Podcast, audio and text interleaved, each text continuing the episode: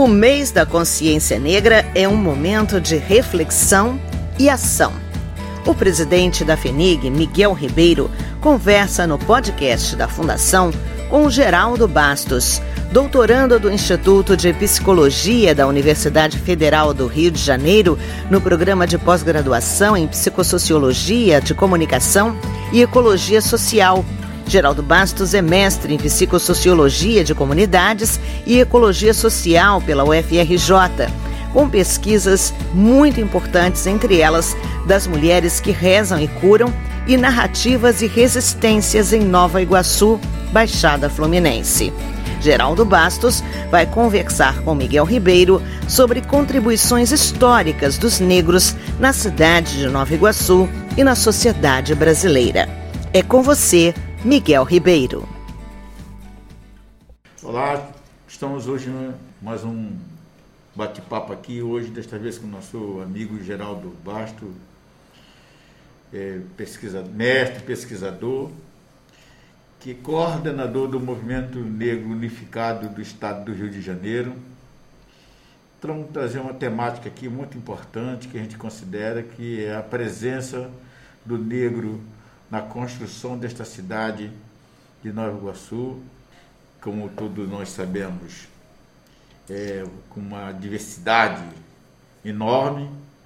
E Geraldo, por ter essa pauta, a gente seria bom que ele pudesse falar para a gente a importância da presença do negro na construção cultural dessa cidade, do desenvolvimento histórico, patrimônio, né, Geraldo? Então, eu sou Geraldo Bastos, sou coordenador estadual de cultura, né, do Movimento Negro Unificado do Rio de Janeiro e sou doutorando na UFRJ, né, com a pesquisa sobre violência e resistência na Baixada Fluminense, né? Então vou pesquisar os territórios da Baixada, como é que o negro tem, sofre a intervenção da violência e como é que ele resiste. Né? Esse é o tema base da minha pesquisa. E aí, é claro, né, dentro dessa pesquisa vai ter um pouco a pesquisa sobre como é que atua a milícia, como atua os traficantes de Jesus, como é que a polícia age, como é que o Estado se organiza para poder violentar a população negra através do racismo estrutural, né? a necropolítica, né? que o Mibembe tanto fala. É, e acho que é importante ressaltar que a construção de um território, de uma cidade, ela é feita a várias mãos. Né? A gente sabe que Nova Iguaçu ela teve a presença muito forte de italianos, né? que eles chamavam aqui de Pequena Calábria, então, essa pequena Calábria né, trouxe imigrantes italianos que deram uma contribuição à cidade muito importante. Nós sabemos que aqui na região também tiveram a presença de japoneses. Né? Então, diversos japoneses têm sítio em Tinguá, tiveram sítios em Tinguá, com o plantio de laranja e de outras, de outras né, é, plantas e produtos que inclusive importado. Nova Iguaçu foi um dos maiores exportadores de laranja do mundo né, antes da Segunda Guerra Mundial. É, a cidade teve a presença dos portugueses, os grandes colonizadores portugueses. Né? Nós tivemos presença de turcos. Né? Então, assim, Nova Iguaçu e a Baixada Fluminense como um todo, ela tem a construção por várias mãos. E ela teve a presença inicialmente né, dos indígenas, que eram os jacutingas, os indígenas tupi-guaranis, que foram, de certa forma, é, eles não foram exterminados porque eles ainda existem. Então, se você olhar na composição das pessoas que moram na cidade de Nova Iguaçu, é, muitas delas são mais indígenas do que qualquer outra coisa. E muitas delas são descendente africano do que qualquer outra coisa. Né? Nós ainda temos muitas pessoas que, se você olhar o cabelo, os olhos, o, a, o biotipo da pessoa, você vai ver indígena nela. Várias pessoas a gente identifica, você parece índio, né? Aí a pessoa fala, ah, igual a Ana falou, não sei quem da minha família, né, tem descendência indígena. Como também é, os negros. Em Nova Iguaçu, nessa região, é, como no Brasil como um todo, os primeiros negros que chegam e aportam aqui para substituir é, os indígenas nas lavouras né, de cana-de-açúcar são os bantos. E por que, que é importante falar que os bantos são os primeiros a chegarem aqui? Porque os bantos no Brasil eles pegaram o pior período da escravidão. Porque eles pegaram o período da escravidão onde essa terra era uma terra desconhecida para eles. Que quem dominava, quem tinha o um domínio do território era o povo originário, que a gente de maneira errada chama de indígena, mas eram os povos originários que dominavam o território. Por isso foi muito difícil também é, escravizar.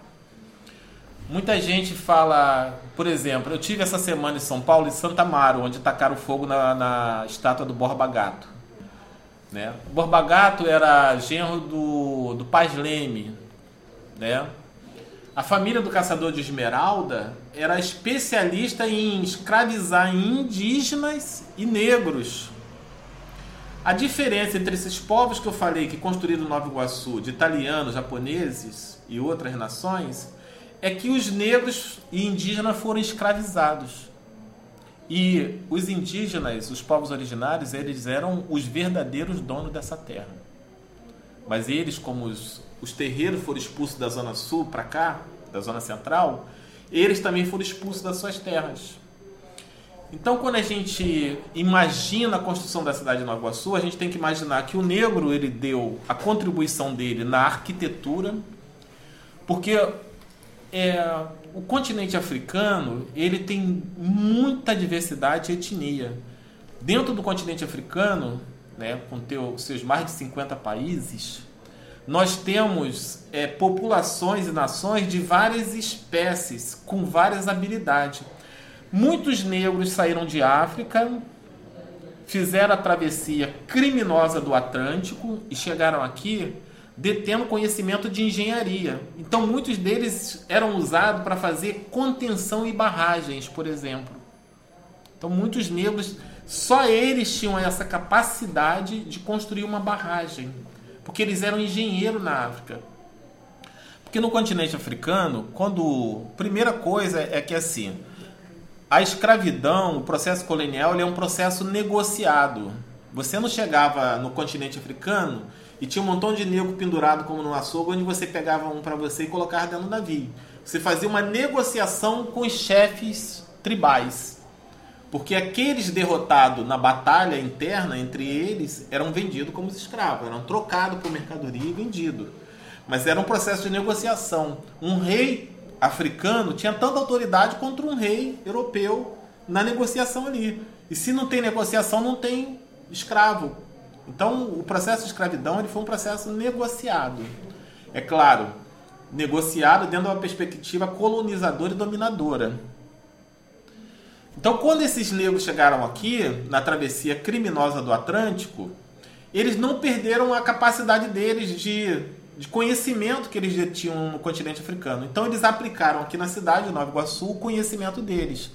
Quando você vê a construção da, da Estrada Real do Comércio, você está vendo ali uma grande obra de engenharia. Aquilo ali tem matemática no meio. Aquilo ali tem geografia no meio. Então, uma construção da Fazenda São Bernardino, ela não é feita simplesmente colocando tijolo por tijolo, ela tem uma precisão né, de onde vai ficar cada setor da casa, qual é a metragem, como é que o telhado vai ser construído. Então, todas essas construções que a gente tem antiga da cidade de Nova Iguaçu, devemos à capacidade intelectual do negro africano. Capacidade intelectual a gente não pode pensar que o negro veio para Nova Iguaçu para apanhar de chicote só. Ele veio para ensinar essa sociedade a ser uma sociedade moderna. Por quê?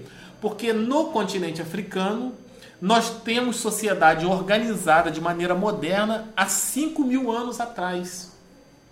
Uma das cidades que a gente pode citar é Eleifé. Eleifé, por exemplo, é uma cidade que há 5 mil anos atrás já existiam divisões de rua, departamentos cobrança de imposto, organização por setores, como a gente tem aqui as URG, no continente africano, nós já tínhamos isso organizado. Então o africano ele tem um conhecimento que ele não perde com a escravidão, né? Por isso que a gente já falou de rezadeira, já falamos de vários eventos que são afrodescendentes, que eles vêm de África. Então acho que o africano, ele mais do que ter feito é, o patrimônio material, ele trouxe para a cidade de Nova Iguaçu uma coisa muito importante, que é a alma africana, que é o patrimônio imaterial, que é uma coisa que a gente não tem, inclusive, condição de medir a importância. A gente sabe que foi muito importante. Eu falo pouco de patrimônio material, porque eu acho que na cidade tem três especialistas que podem falar disso. O maior deles é o Antônio Lacerda, que ele não é de história, mas ele é da filosofia, mas ele tem especialização em história e é um grande pesquisador.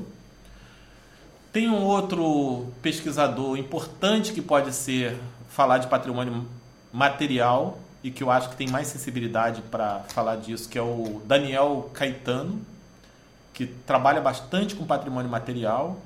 E tem um terceiro pesquisador que pode falar disso também, que é o, o Marcos Monteiro. Esses três são as pessoas que dominam a questão do patrimônio material. Né? Então eles vão contar lá a história direitinho do tijolo. No... Eu estou muito na área do patrimônio material, porque eu vou estar tá pesquisando né, e atuando sobre o que, que o negro deixou na alma da cidade, na narrativa, na linguagem, né, na cozinha. Né? Então, quando a gente vê as baianas do Acarajé, é, tem a ver um pouco com a contribuição do negro na culinária. A feijoada tem contribuição do negro na culinária.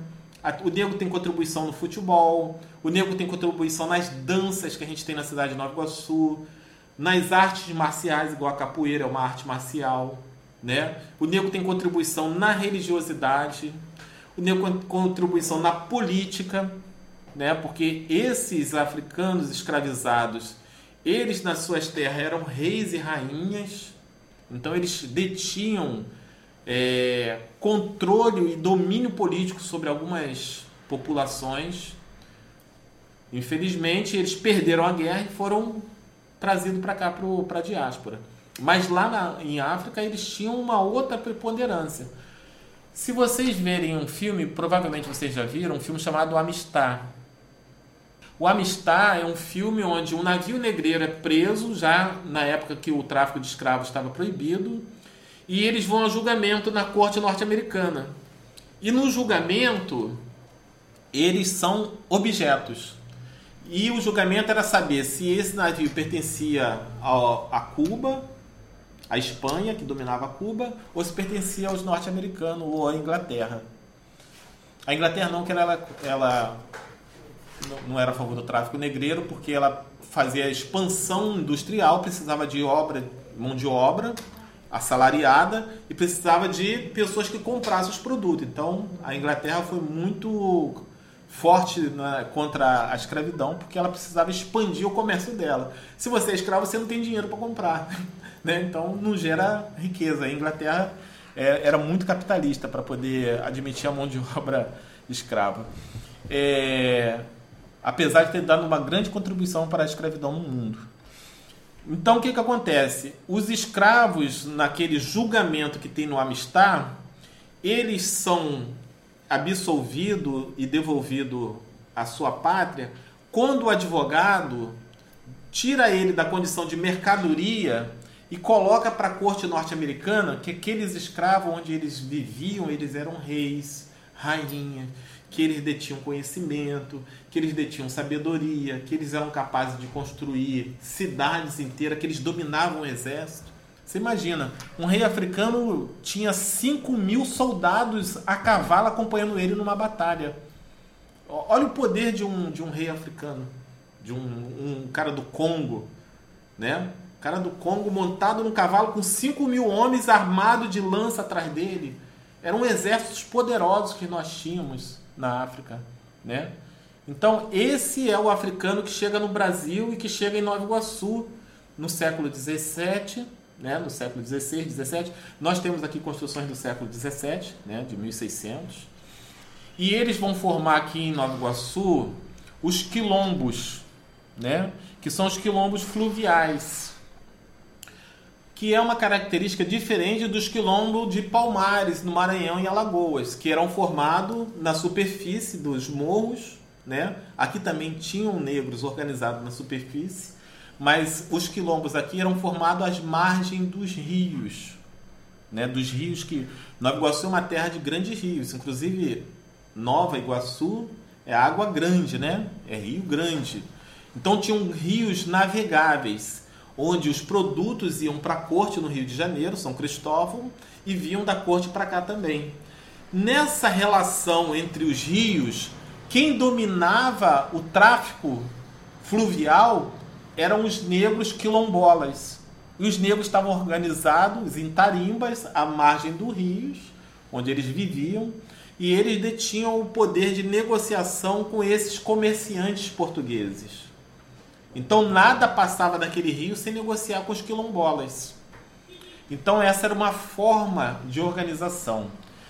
Esses negros eles foram muito atacados pela corte. A gente tem vários relatos de negros que foram atacados na corte, né, para detonar o quilombo. E o que, que acontecia em Nova Iguaçu é que, como delegado da corte, o oficial tinha que dar resposta para o governador, ele chegava em Nova Iguaçu e publicava no Diário Oficial: Quilombo do Rio Iguaçu foi atacado, dizimado, todos os negros, nós desbaratamos todo o quilombo do, do Rio Iguaçu. Só que depois de dois meses, três meses, esses negros não tinham se desbaratado. Eles conheciam o interior, conhecia Tinguá, Vila de Cava, Jaceruba, Miguel Couto. Na verdade, eles formavam uma nova organização quilombola, no rio Sarapuí. E aí, depois de três meses, os fazendeiros começavam a reclamar na corte de novo para o governador. Olha, os negros não estão deixando eu negociar lá na, na margem do rio Sarapuí. Estão cobrando um imposto sobre a, sobre a madeira, porque vocês sabem que os fogões eram a lenha, né? Então a madeira está sendo taxada, a gente tem que dar aguardente para ele, cachaça para eles. E aí se descobriu que, na verdade, a polícia não conseguia exterminar os negros organizado em quilombos na margem dos rios de Nova Iguaçu, que era Rio Sarapuí, Rio Iguaçu, Rio Santa Eugênia, todos esses rios tinham margens. E os negros estavam organizados. E aí, quando o historiador José Reis, ele vai chamar, vai dar é, o nome né, de uma categoria chamada Hidra de Iguaçu. Então ele vai dizer que os negros de Nova Iguaçu o oficial de justiça na época disse que era impossível exterminar os quilombos de Nova Iguaçu porque eles eram como hidra. Ele comparou a hidra porque a hidra é um, é um elemento da mitologia grega, que é um monstro de várias cabeças, que você corta uma cabeça e nasce várias outras naquele lugar da, da cabeça que você cortou. Então ele falou: não adianta acabar com o quilombo de Nova Iguaçu porque eles surgem em outros lugares. Então, aqui em Nova Iguaçu, a organização quilombola ficou sendo conhecida como Hidra de Nova Iguaçu. A Hidra de Iguaçu, na verdade. Porque era uma alusão à mitologia grega da Hidra de Lerna. A Hidra de Lerna, o que, que é? Era um monstro cheio de cabeça que você cortava uma cabeça e nascia várias outras. E os quilombos de Nova Iguaçu foi apelidado de Hidra de Lerna, Hidra de Iguaçu porque você desbaratava um à margem do rio Iguaçu e nascia três na margem do rio Sarapuí. Né? E esses rios se comunicavam. Então, isso é para dizer o seguinte: o negro africano escravizado que veio para Nova Iguaçu, ele detinha conhecimento estratégico. Ele não era um negro só escravo. Ele não era só um escravo que apanhava. Ele era uma, dotado de conhecimento estratégico, conhecimento político, ele fazia negociação. É esse negro que constrói a cidade. Né? Nós temos uma maioria de população negra em Nova Iguaçu. E se a gente tem o progresso que Nova Iguaçu tem, que é uma das maiores cidades da região metropolitana do Rio de Janeiro, a gente deve a essa mão de obra indígena e escrava. E a mão de obra não é uma mão de obra física, é uma mão de obra intelectual porque eles ensinaram os portugueses a construir estrada, eles ensinaram os portugueses a construir casa, a construir fazenda, a dominar os animais, porque os negros sempre tiveram domínio do cavalo. Então, os negros que vieram para cá, eles têm essa, essa, é, essa atribuição de ensinar o branco de como construir uma cidade. Porque os brancos eram bárbaros. Eles viviam de guerra. E os negros africanos escravizados, eles vieram de uma cultura de coletividade, onde a gente vive o bem comum, onde existe partilha, né? Você sabe que numa aldeia africana as coisas são partilhadas. Tem um ditado que fala que você precisa de uma aldeia inteira para educar uma criança. Porque quando uma criança nasce, ela é filho de toda a aldeia. Você tem um filho, ah, não, ele é filho de todo mundo que estiver perto daquela criança. Então, o negro africano escravizado que vem para Nova Iguaçu, ele vem com toda essa concepção filosófica de vida comunitária, de vida partilhada. Ele é um negro extremamente inteligente. Olha que vocês sabem, eu já contei a história do sincretismo. Eles conseguiram ludibriar o, o colonizador durante. Entendeu? Séculos. Enganando que São Jorge era algum e São Diogo era São Jorge. Que Ansan era Santa Bárbara. Entendeu? Eles colocavam dentro das imagens né, sacras católicas que eles carregavam, colocavam peças de ouro para comprar a alforria deles. Então o negro usou de muitas artimanhas e não é e não é malandragem, é, não é essa, esse conceito de malandragem que se apregoou o negro pela psicologia e pela antropologia. O negro não era malandro, ele era inteligente ele era estrategista. Porque as pessoas falam, negro é indolente, é preguiçoso. Não. O negro, ele é estrategista. Ele é uma pessoa política. Então, ele negocia, né? Você sabe mais bem disso do que eu. Porque ser secretário numa cidade como Nova Iguaçu, se você não tiver uma capacidade política como você tem, se você não for uma, um elemento estratégico, você não estava sentado nessa cadeira. Não estava. É porque você tem uma baita capacidade de negociação, de visão sistêmica, né? Você, você entende o sistema. Quem não tem isso não consegue ficar. É verdade. Geraldo, uma das coisas que a gente sabe que é muito precária é a memória da cidade, o acervo, é, lugar de pesquisa. Embora tenha algumas pessoas que são dedicadas, como você falou aqui mesmo aí, alguns historiadores da cidade, tem um instituto histórico, tá? E, mas aonde que as pessoas que se interessam pela essa temática devam buscar essas informações?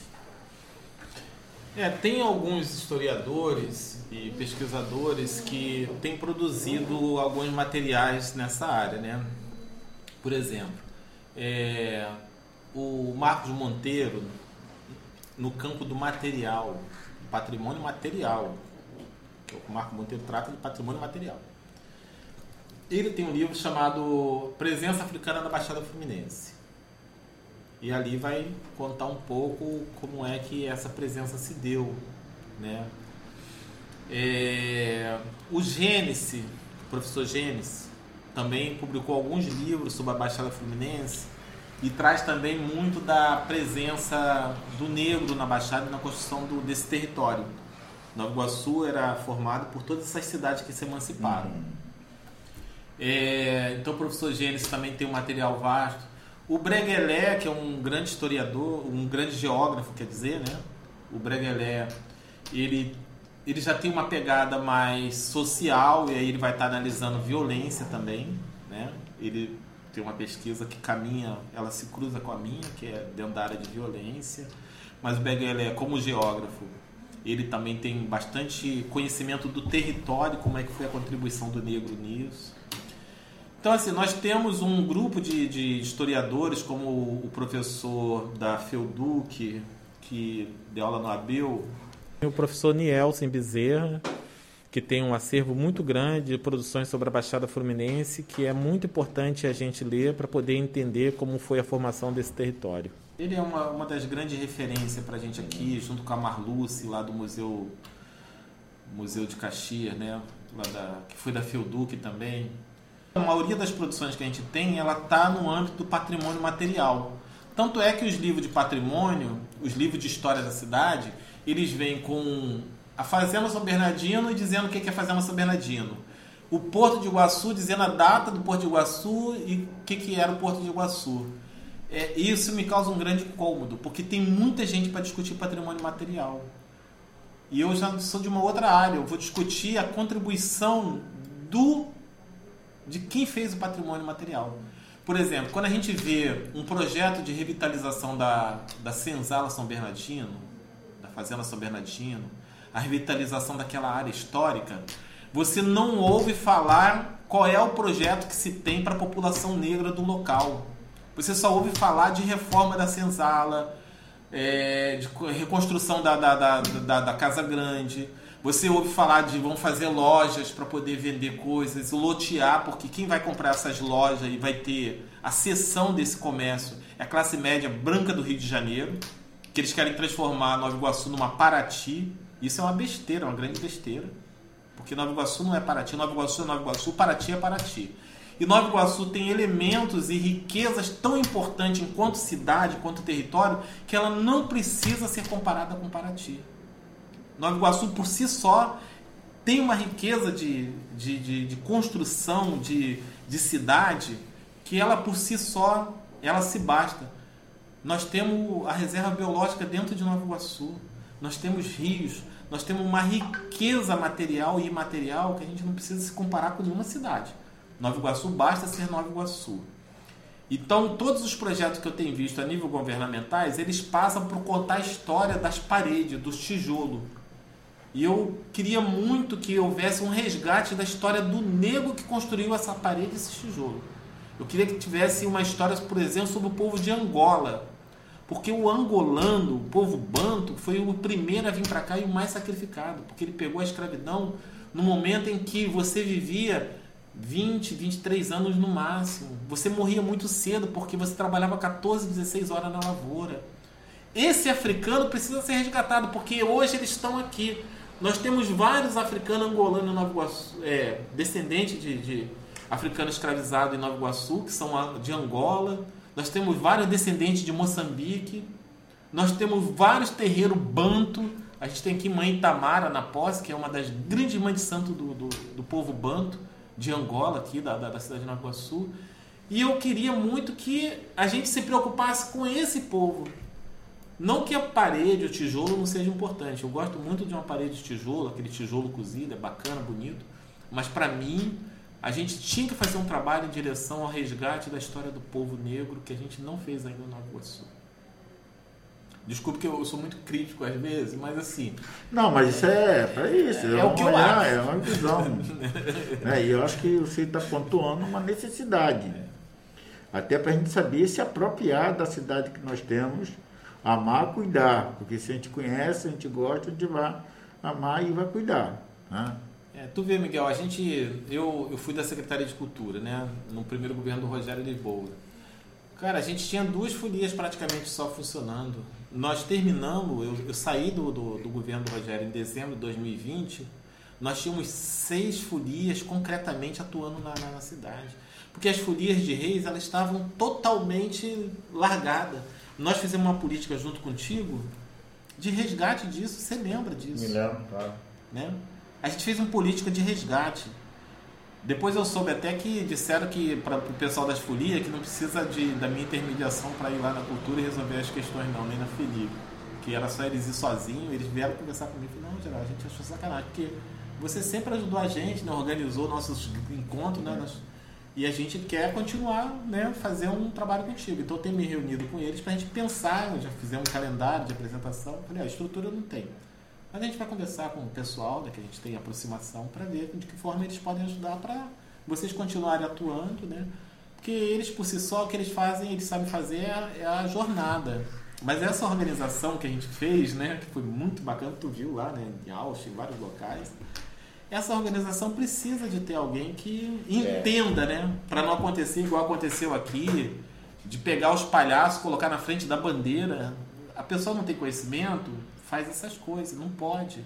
Folia de Rei tem uma hierarquia, tem uma tradição, tem uma cultura no seu existir. Aquilo é um ato de devoção. Eles estão atrás da manjedoura do menino Jesus. Você não pode pegar uma folha de reis e querer moldar ela, dizer o que, que ela vai fazer de acordo com suas. A folha de reis ela tem um, um ritual e isso tem que ser respeitado. Então, se a gente não tiver pessoas do meio, eu fui palhaço de folha de reis, entendeu?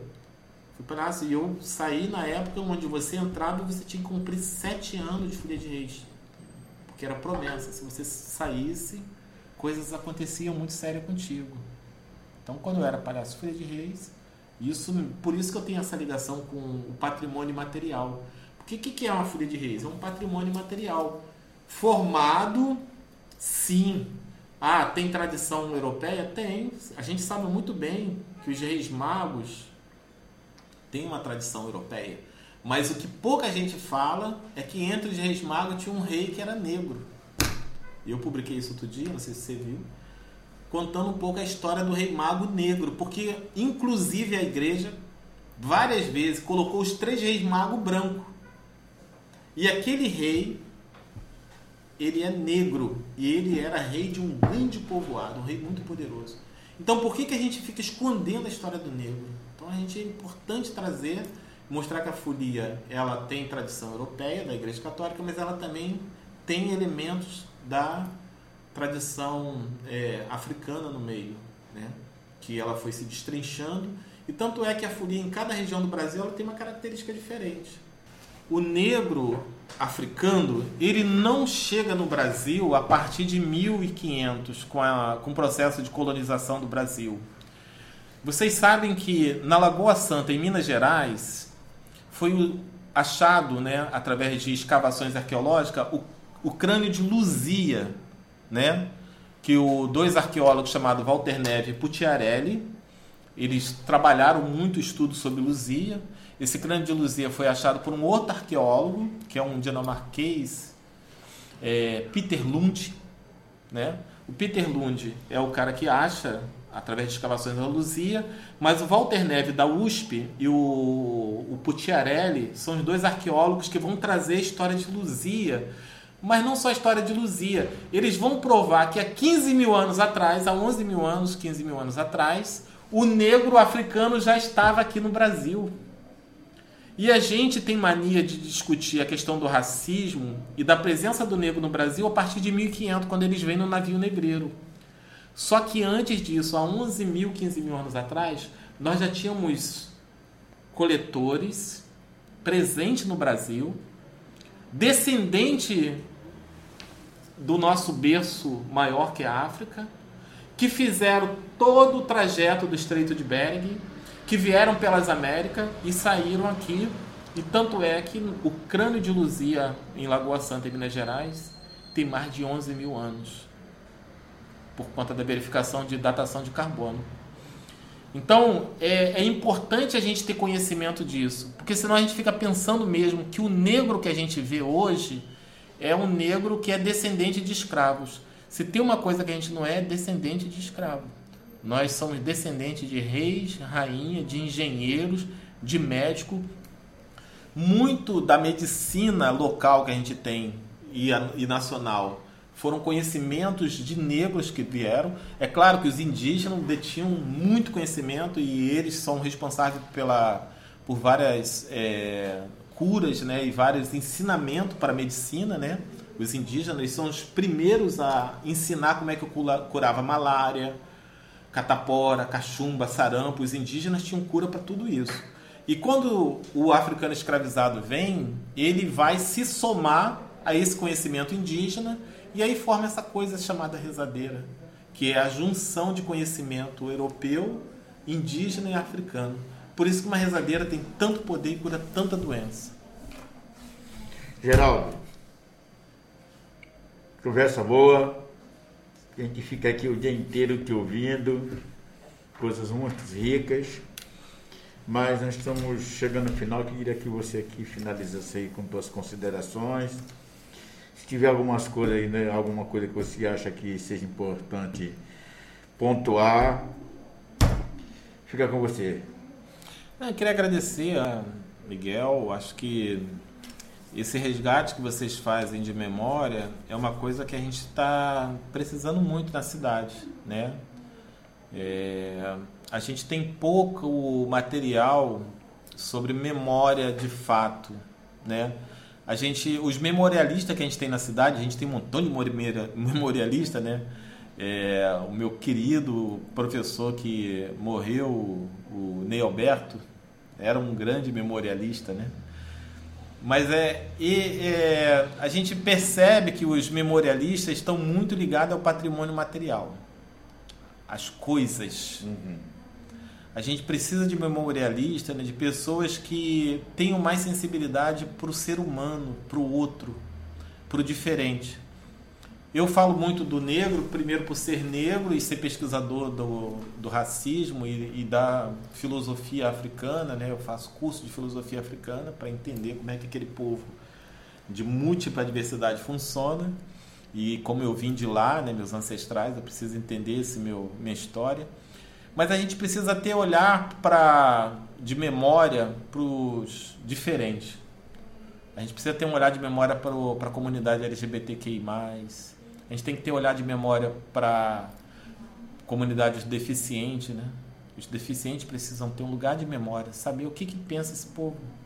O que a gente pensa sobre eles é uma coisa, agora o que eles pensam de si mesmo é outra coisa. Verdade. A gente precisa entender, por exemplo, é, o candomblé, né? Que, que é essa coisa que há 500 anos disseram que iam acabar com ele e não acaba. Eles atacam, quebra todas as estátuas. Eu pesquiso traficante de Jesus, né? Uma das minhas vertentes da minha pesquisa é sobre traficante de Jesus. Eles quebram tudo e o candomblé tá aí, gente, resistindo. Entendeu? E por que que transformaram o candomblé em uma religião quando na verdade era um movimento cultural? E transformaram em religião. O que que significa ter transformado o candomblé em religião? O que que candomblé tem a ver com africanidade, com filosofia africana?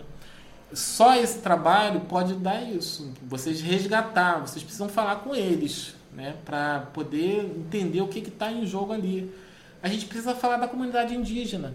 Os indígenas não acabaram, né? A gente teve agora, só para vocês terem ideia, no processo da Covid, da coronavírus, da Covid-19, nós tivemos 15 mil indígenas mortos. Não sei se vocês sabem, morreram 15 mil indígenas de Covid. E nós temos 600 mil indígenas contaminados. Então você vê que tem uma população indígena muito grande ainda. Nós temos índios aqui, nós temos índios em vários locais. Né? E a gente precisa descobrir esse povo, onde é que eles estão. Né? Porque tem manifestações culturais que estão nas periferias acontecendo e que a gente não conhece, mas elas estão acontecendo. Né? Estão acontecendo. Eu tenho visitado muitos acampamentos, né, as ocupações. Então estou muito forte, com a atuação muito forte assim de pesquisa em Campo Alegre, no Terra Prometida, que é aqui Marambaia, é, entre Caxias e Nova Iguaçu. Né. Acompanhei outras ocupações fora do estado, eu estou acompanhando o primeiro de maio em Itaguaí. Então, assim, a gente precisa ter acesso e esse trabalho de resgate de memória de vocês pode colaborar com isso. Obrigado, Geraldo. Muito obrigado. Até uma nova oportunidade. Este foi o podcast da FENIG. Em breve, o nosso próximo convidado para uma conversa sobre a Fundação e o município de Nova Iguaçu.